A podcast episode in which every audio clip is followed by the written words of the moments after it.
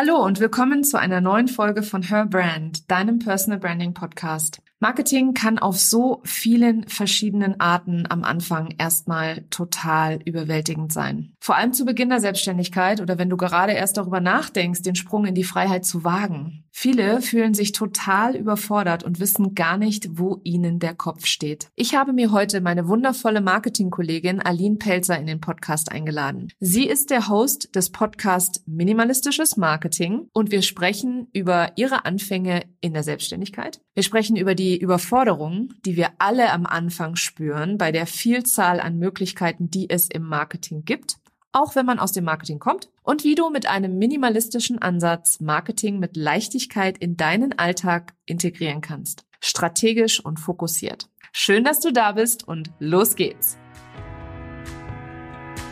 Herzlich willkommen zu Her Brand, deinem Personal Branding Podcast. Ich bin Nicole und ich liebe das Marketing, insbesondere Personal Branding.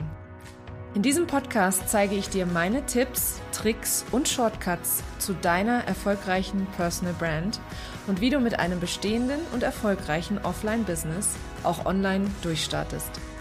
Und jetzt viel Spaß mit dieser Episode.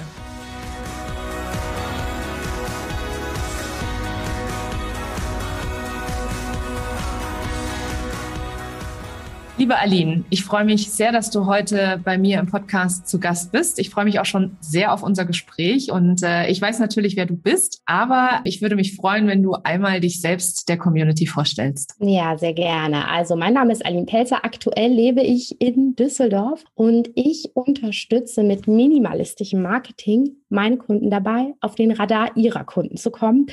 Und zwar ohne sich zu verausgaben, ohne sich zu verzetteln, sondern wirklich zielgerichtet an ihre Kunden heranzutreten und vor allen Dingen das Ganze ja zeitsparend zu machen.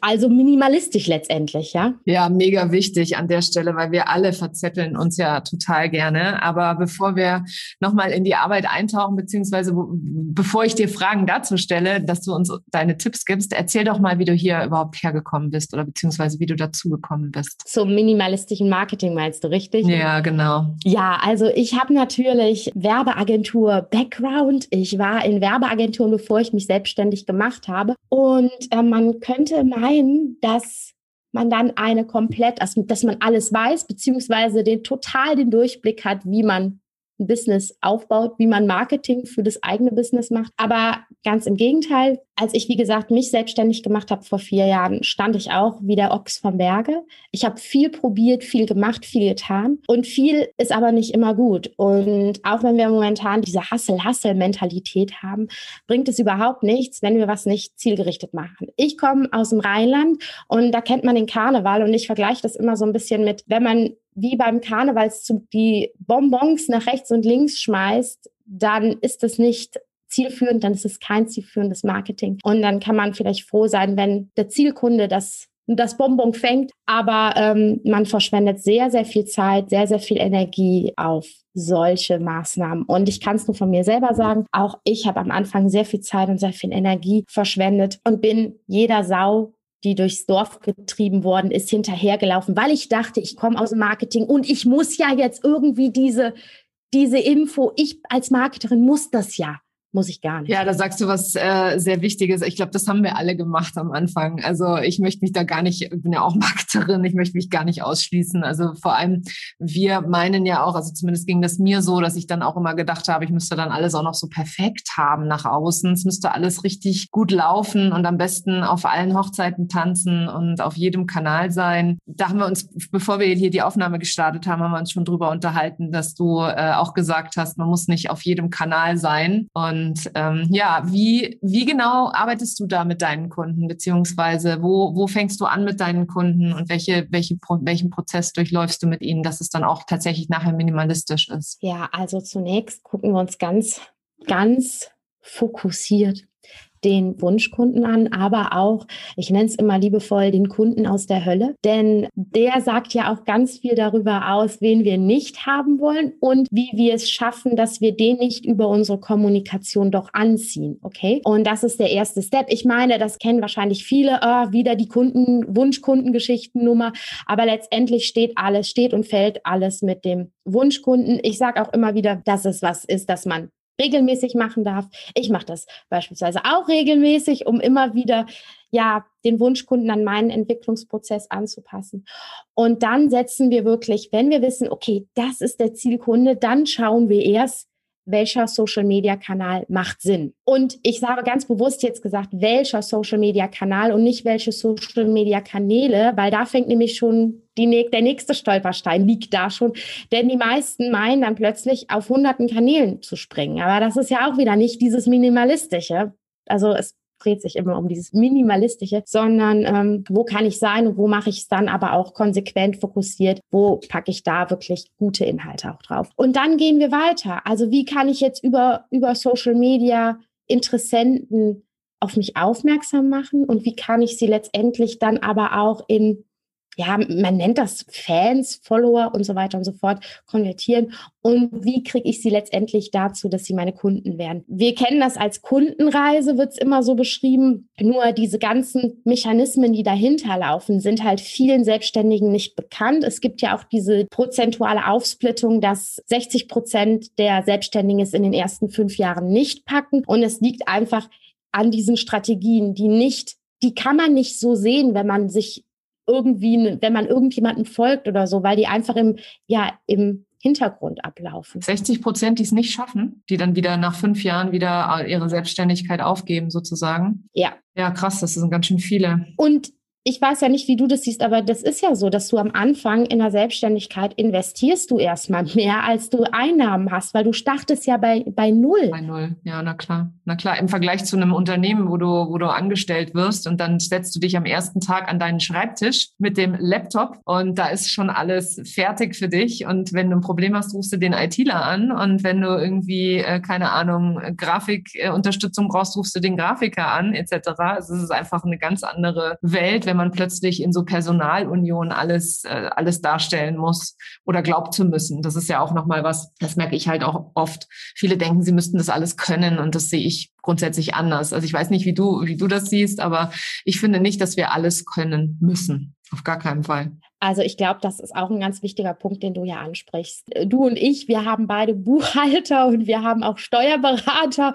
Und ich sage immer, äh, liebe, also ich habe meinen Freund, der auch noch IT ist, der ITler ist, der sehr bewandert an der Stelle ist. Wir haben keine Zeit. Wir haben keine Zeit, uns um diese Berufsgruppen oder um noch zusätzliche Berufe zu lernen, wie beispielsweise den Beruf von einem Steuerberater. Und das sind natürlich Kostenfaktoren gerade am Anfang, aber es sind einfach, wenn ich nicht bereit bin, da zu investieren, wenn ich nicht bereit bin, an der Stelle auch, ja, Geld auszugeben, dann bin ich auch meiner Meinung nach nicht bereit für einen wirklichen Wachstum in der Selbstständigkeit. Wie war das denn für dich? Also für mich war das nämlich nicht so ein, äh, ich gehe in die Selbstständigkeit und weiß dann sofort, dass ich investieren muss, sondern es war eher so, dass ich noch mit meiner Angestelltenmentalität daran gegangen bin äh, wo man am besten, also wo praktisch äh, man nur nach Umsatz guckt, also dieses Einkommen, Einkommen, Einkommen. Und das ist ja gar kein Einkommen, es ist ja ein Umsatz. Also alleine dieser Denkswitch, also dieser Shift in, in, in, der, in der Wahrnehmung zu sagen, okay, ähm, ich konzentriere mich zwar schon auf Umsatz, aber ich muss halt auch was reingeben, damit ich was rausbekomme. Ne? Also das war mir nicht klar. Und ich habe am Anfang, bin ich, ich bin dem Geld hinterhergerannt am Anfang. Also den Kunden, ich habe das große Glück gehabt, dass ich mit vier Kunden gestartet bin in die Selbstständigkeit. Aber da, da denkst du ja nur an den Umsatz. Ich habe mein eigenes Marketing komplett vernachlässigt. Also ich habe nichts gemacht, gar nichts. Weder Social Media noch Website noch sonst irgendwas. Also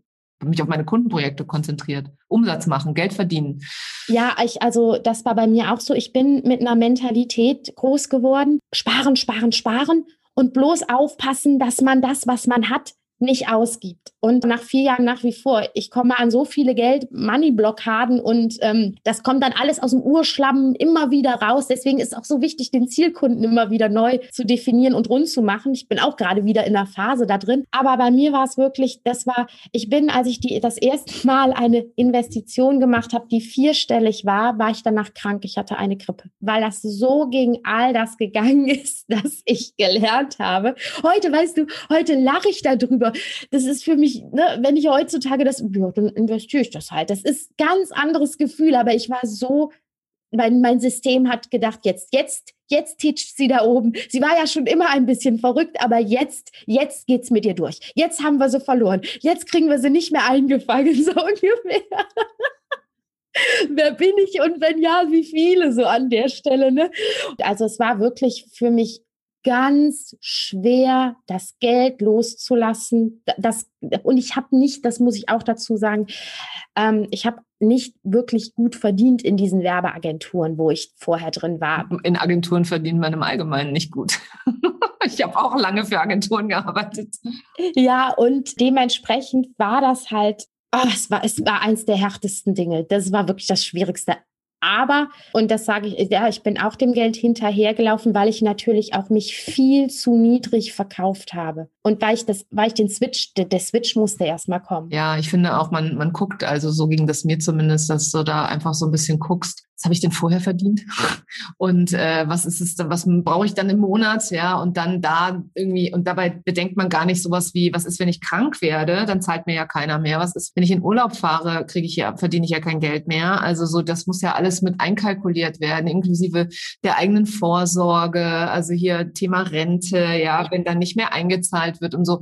Also so eine, so eine Kostenkalkulation äh, oder beziehungsweise eine Umsatzplanung, Umsatzkalkulation für so einen Selbstständigen sieht ja ganz anders aus als für einen Angestellten. Ne? Also ah, ich hatte das Glück, dass ich halt, wie gesagt, bevor ich in die Selbstständigkeit gegangen bin, dass ich mit diesen Themen auseinandergesetzt habe, dass ich da auch Hilfe an die Seite bekommen habe in Form von einem Finanzberater, der mich da durchgeführt hat. Die Sache war dann auch wieder, also das fand ich auch schwierig, dann auch diesen Menschen zu vertrauen, weil man hat, ich hatte ja keine Ahnung von diesen ganzen Gebieten. Dann musst du fremden Menschen letztendlich vertrauen. Aber das hat mir schon geholfen, dass ich, seitdem ich in der Selbstständigkeit bin, immer vorgesorgt habe, beziehungsweise nie ohne Fallschirm gesprungen bin wenn ich das, ja, so kann man es, glaube ich, schön beschreiben. Und ich finde auch, in der Hinsicht ist es auch so wertvoll, dass das Thema, was du machst mit deiner, mit der Personal Brand, weil in dem Moment, wo ich mich als Personal Brand etabliere, steigere ich ja auch, ja, meinen Wiedererkennungswert und letztendlich kann ich dann auch mein, mein Einkommen erhöhen, beziehungsweise nicht mein Einkommen, sondern äh, mein, ja, das, was ich für meine Produkte, für meine Angebote etc. nehme. Ne? Mhm. Ja, genau. Auf alle Fälle. Also ich finde auch, äh, Personal Branding ist eigentlich an der Stelle für alle, für alle Selbstständigen, für äh, Coaches, Berater und sonstige Dienstleistungs- oder Anbieter ist das auf jeden Fall immer machbar.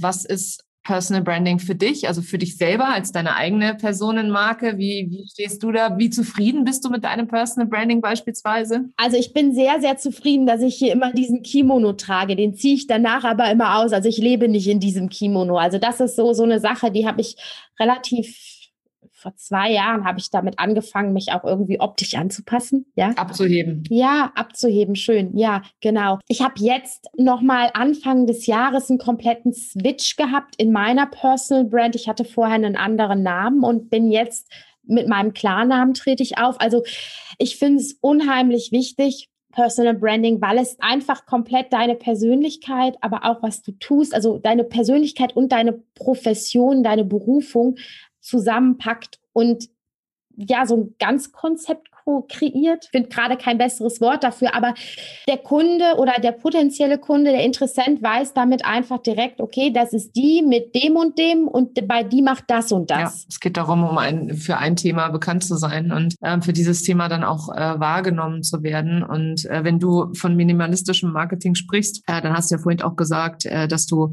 auch darauf achtest, dass deine Kunden jetzt nicht auf zehn Kanälen versuchen, äh, sichtbar zu werden, sondern eben auf weniger Kanälen, würde ich mal sagen. Ja, und ich sehe das ja auch an Kunden, die beispielsweise schon ein bisschen länger im Business sind, wenn es irgendwo hakt, dann hakt es auch meistens dadurch, dass ich für 100 Themen stehen möchte, dass ich 100 Zielkunden habe und das schließt du ja auch, korrigier mich, wenn ich das, wenn ich das falsch sage, aber das schließt du ja auch mit einer Personal Brand aus, denn es gibt dieses typische Beispiel vom, von diesem All You Can, nee, nicht All You Can Eat, ich sage immer All You Can Eat, aber von diesem äh, von der Imbissbude um die Ecke. Die bietet Pizza, Gyros, vielleicht sogar noch Chinesisch und so weiter an. Also alles. Aber eine Personal Brand ist halt dieser, dieser, ach, jetzt kriege ich Hunger, der wunderbare, der wunderbare Inder, der, ähm, ne, also es ist halt ein besonderer eine besondere Richtung. Mhm, ja, doch, das ist auf alle Fälle super wichtig. Also wenn du da nicht, äh, wenn du da mit einem Bauchladen rangehst, das ist aber genau wie wenn du versuchst, auf allen Hochzeiten gleichzeitig zu tanzen. Also nicht nur vom, von den Inhalten her oder beziehungsweise von dem, was du verkaufst, sondern auch von den Kanälen, auf denen du auftrittst. Und da passiert ja dann ganz schnell die, die Überwältigung, beziehungsweise dieses, dass man sich verzettelt. Du hast ja gesagt, das hast du eingangs in, zum Start deiner Selbstständigkeit selbst auch erlebt, dich zu verzetteln und überall mal links und rechts und vorne und hinten und so weiter. Und diese Überforderung am Anfang, das ist ja das, was, was, so geht's uns allen. Also deswegen habe ich auch eben gesagt, da möchte ich mich selber gar nicht ausnehmen. Ich habe am Anfang auch gedacht, ich mache jetzt alles mal kurz auf einmal. Und da grenzt sogar ganz schnell in sowas wie ein, wie ein Burnout rein. Ja, ich äh, finde auch, ich arbeite vor allen Dingen mit Leuten, die entweder noch gar nicht gestartet sind oder die sehr am Anfang sind. Wenn natürlich jemand kommt und sagt, ich will jetzt eine Marke werden, ist das ein sehr schönes, ambitioniertes Ziel. Ich möchte aber auch darauf hinweisen, dass gerade natürlich, wenn ich ganz am Anfang stehe, da muss ich mich erstmal mit der ganzen Thematik auseinandersetzen. Ne? Also so ein Marken, Marke zu werden Personal Brand zu werden, das ist ein Prozess, das ist ein Wachstumsprozess. Und das geht nicht über Nacht wie generell Marketing beziehungsweise Erfolg nicht so einfach mal über Nacht gewachsen ist. Ich wünschte, es wäre so. Ja, ich wünschte, ich hätte diesen Zauberstab mach einmal Bing und dann ist es so. Aber nee, ich habe gerade äh, am Wochenende gelernt, äh, dass man sich so richtig in diese Reise verlieben sollte diese Reise dahin, anstatt immer, wir, wir tendieren immer dazu, immer nur das Ziel zu sehen. Und, und ich meine, es ist auch wichtig, Ziele zu haben. Das möchte ich jetzt auch gar nicht anders äh, sagen. Aber immer nur zu denken, das ist mein Ziel und das muss ich jetzt erreichen. Und wenn ich das nicht erreiche, dann enttäuscht zu sein oder frustriert zu sein oder schlimmer noch irgendwie gemein zu sich selber zu sein oder böse mit, mit einem selbst zu reden, was wir ja auch alle gerne machen. Ja, wir haben ja sehr gerne unseren negativen Self-Talk, den wir dann loslassen, wenn das nicht so klappt, wie wir glauben, dass es sein müsste. Und ich habe da gerade ein Coaching gehabt, gerade heute Morgen ein Coaching gehabt zu dem Thema auch, äh, dass dann so dieser, dieser diese negativen Stimmen im Kopf losgehen. Wenn uns klar ist, dass es die Reise eigentlich echt abenteuerlich ist und dass man die total genießen kann, dann wird es plötzlich alles viel leichter. Also dann ist es plötzlich nicht mehr so, oh, ich muss jetzt unbedingt sechsstellig werden oder ich muss jetzt unbedingt äh, 10.000 Euro Umsatz machen oder dieser Launch muss jetzt unbedingt 50 Mal verkauft werden oder dieser Kurs oder was auch immer, sondern dass es eher so ist, so jeder einzelne Schritt ist doch eigentlich total schön. Aber wie gesagt, in unserer Gesellschaft gucken wir immer nur nach dem Ergebnis. Vor zwei Tagen oder so habe ich was zugehört. Da ging es darum, dass drei Leute den Mount Everest besteigen und die beiden ersten, die sind direkt hoch und dann wollen sie runter. Also die übernehmen sich, die haben sich Jahre für dieses Ziel vorbereitet, aber als sie es erreichen, können sie es nicht genießen. Und nur der dritte nimmt sich die Zeit wirklich, also er ist auf dem höchsten Punkt dieses Planetens. Er begreift das und nimmt das mit purer Dankbarkeit auf. Und das ist ja meistens auch mit uns so. Wir, wir erreichen ein Etappenziel und wir sind weder dankbar noch freuen wir uns, sondern wir, wir jagen wieder der nächsten Sau durchs Dorf hinterher. Hinterher, mhm. absolut. Sehr schön gesagt, Aline. ja. ja. Ja. Und ich nehme mich ja davon nicht aus, ne? Nee, natürlich. Wir wollen alle, auf Englisch sagt man auch so schön, the next shiny object, ja. Also das nächste, was halt irgendwie glänzt, was wir haben wollen und so. Und äh, ich glaube, das ist wirklich äh, auch, auch äh, schön, wenn man irgendwann realisiert, dass man viel mehr Freude hat, wenn man halt auch die Reise genießt, so wie du das eben mit dem Mount Everest. Man ist da da in einer der schönsten Berglandschaften der Welt und, und auf dem höchsten Punkt und dann da nochmal so richtig mit Liebe und Dankbarkeit ranzugehen, anstatt zu sagen, so, was mache ich jetzt als nächstes? ich sag mal so, man kann ja auch immer wieder zurückschauen und meistens man, man, es ist wie so eine Treppe, die man auf, die man hochgeht. Ne? Es geht eigentlich immer weiter und und hoch. Es, es gibt auch diesen Spruch, der Weg ist das Ziel. Das ist natürlich auch schon abgedroschen, aber letztendlich. Mein Lieblingsspruch.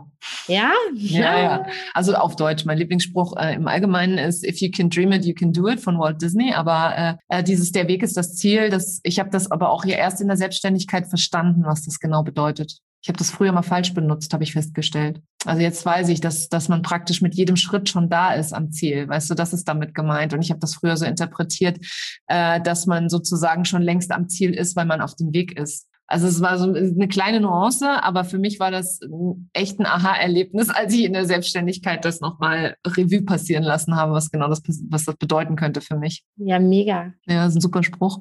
Du sag mal, äh, ich frage in jedem Podcast äh, Interviewpartner und Gäste frage ich nach Tipps für die Community. Also wenn jetzt jemand hier gerade zuhört und steht noch total am Anfang und weiß nicht, wo links, rechts, oben und unten, ähm, zwei Fragen an dich. Also erstens, was sind deine Top Tipps? Und zweitens, wenn jemand noch mehr darüber erfahren will, wo kann er dich denn finden, beziehungsweise wie kann er denn bei dir noch mehr darüber erfahren? Also mein erster Top-Tipp, versuch nicht alles alleine. Also versuch nicht alles alleine. Wir haben ja eben schon über Steuerberater und Co. gesprochen und wenn selbst wir und du kommst aus dem Marketing, ich komme aus dem Marketing, erstmal wie der Ochs vom Berge stand, dann erwachte, würde ich, wäre wär ich nie so naiv als kompletter Laie aus einem ganz anderen Gebiet zu denken, oh, das kriege ich jetzt mal eben so hin. Und ich finde auch, du willst dir eine Selbstständigkeit, du willst dir eine, damit eine finanzielle Existenz aufbauen, dann nimm es auch ernst als das, was es ist. Ja, also es ist kein Hobby an der Stelle. Außer du behandelst es, aber dann äh, brauchst du wahrscheinlich auch keinen Coach. Dann kannst du es ja wirklich als Hobby so laufen lassen. Das ist mein erster Tipp und da bin ich auch etwas strenger. Und mein zweiter Tipp ist, setz dich wirklich damit zusammen, dass wen willst du als Kunden haben? Ich weiß noch damals, oh, das ist auch so genial. Da hat mich das jemand gefragt und dann habe ich gesagt, ja, es könnten ja irgendwie alle sein, beispielsweise Gärtner. Ich habe noch nie in meinem Leben mit Gärtnern zusammengearbeitet, ja, aber genau das war so, was ich auch gesagt habe. Ja, es können ja irgendwie alle sein. Nein, es kann nicht alle sein. Also überleg wirklich, auf wen hast du Lust und mit wem willst du überhaupt nicht zusammenarbeiten. Also mach mal so eine Pro- und Contra- Liste, Kundenliste. Und der dritte Punkt ist auch, denk nicht zu viel nach. Ja, und ehrlich gesagt, du bist nicht für andere Leute gerade am Anfang so wichtig, dass sie alles von dir klein, klein, kleinteilig durchlesen oder dass sie dich, dass sie, dass sie dein Leben 24-7 verfolgen. So wichtig bist du leider erst, wenn du eine gewisse Reichweite aufgebaut hast bei Leuten. Dementsprechend, es interessiert sich am Anfang niemand, wahrscheinlich außer deiner Familie und den Freunden, niemand für dich und auf die sollte man auch nicht immer zwingend hören. Ja, das sind so meine, äh, meine drei Tipps an der Stelle. Wobei ich sage, ich finde ja, dass man nicht auf die Familie hören sollte, ist ja gleich nochmal Tipp Nummer vier. Erklär einmal kurz warum. okay, also es gibt sehr viele, gerade wenn es ums Thema Marketing geht oder Businessaufbau, meint Fritz, äh, Hans, Peter und Paul und nehmen wir auch noch die Anna dabei, damit wir hier fair in den, in den, äh, in den Sachen sind, meinen die plötzlich dir Ratschläge und es sind dann auch Schläge zu geben, obwohl sie persönlich wahrscheinlich nicht selbstständig sind, kein Business aufgebaut haben, noch nie Marketing gemacht haben, aber sie sind Nummer eins dann, wenn sie dir zu etwas raten sollen oder wenn sie dir irgendwas sagen sollen, oh, so kannst du das doch nicht schreiben und so weiter und so fort. Und das ist vielleicht gut gemeint, aber gut gemeint ist nicht immer gut gemacht. Und es hält dich nur auf. Es hält dich nur auf, weil vielleicht noch schöner, wenn ich Millionär werden will, frage ich einen Bettler nicht, wie das geht. Der wird es nicht wissen. Okay. Und dementsprechend auch da wirklich Grenzen setzen, dass man denen vielleicht auch einen verbalen Maulkorb verpasst und sagt, hört mal, ich möchte nicht, dass hier irgendwas dazu gesagt wird, weil es es, es wirft einen selber nur Jahre zurück. Hm, sehe ich auch so.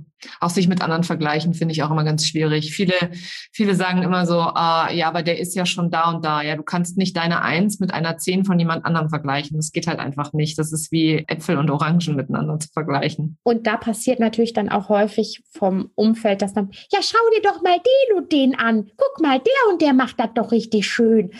Und das ist nicht motivierend, das ist eher demotivierend. Ja, absolut bin ich voll bei dir. Liebe Aline, wo kann man mehr über dich äh, erfahren, beziehungsweise wenn man noch mehr über minimalistisches Marketing lernen möchte oder auch mit dir zusammenarbeiten will, wo kann man dich finden? Also du kannst mich finden auf meiner Internetseite, die www.alinpelzer.de heißt. Pelzer wie der Pelz im Winter mit ER. Der Kunstpelz natürlich, ja, nicht der echte Pelz.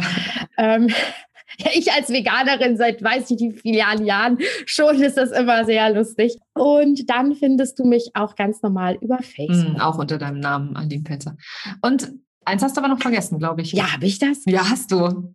Ja, stimmt den Podcast, oder? Na klar. Ah, ja, genau. Ja, genau. Der Podcast ist das Name Programm, der ist auch minimalistisches Marketing mit, haha, Aline Pelzer. Wer hätte das gedacht?